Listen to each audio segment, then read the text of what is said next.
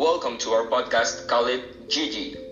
This is our last episode, and we're going to talk about technology. I'm Gonzalo. And I'm Gabriel. Gonzalo, do you know what's a smartphone? Of course, I have a cell phone, and the truth is that it has helped me a lot.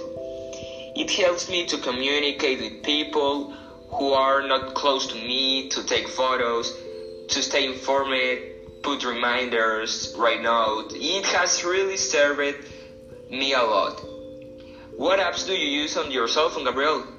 In my cell phone, I use WhatsApp, Instagram, YouTube, Spotify, and Classroom. There are many apps, don't you think? What are all these apps for? Yeah, there are many apps, but look this.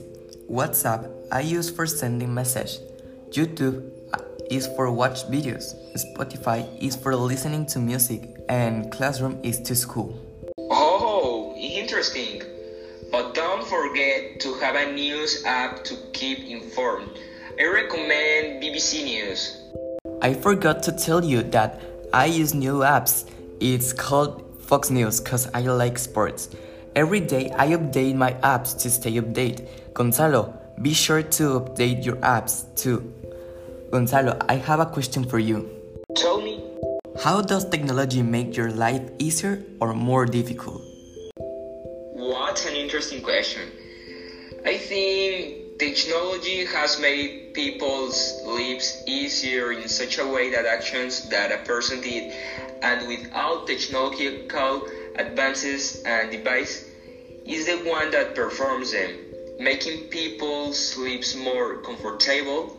But for the same reason, the device devices that replace human labor have been taking away opportunities from other people and have increased for increased the level of sedentary lifestyle. Consequently, many people become lazy and do not know how to do many things. And and now I have a question for you. It's an interesting question. Can I, Gabriel? Yes, tell me. Okay. How does technology affect the way people work and spend free time? Technology has affected people drastically. Now people in their spare time start using technology devices. You have to allocate time to each thing, and it's important and healthy to live and interact with other people. And that makes the performance and quality of a person performing a job lower. Do you know what diseases excessive use of technology can cause? Sure.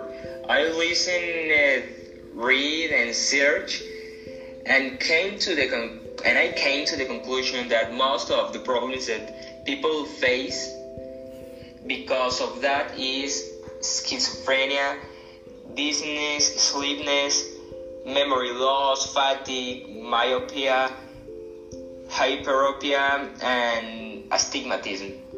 You have to make measures for everything. I've always said. I think the same. Thank you very much for listening to us. Until the end, with this, we conclude our podcast.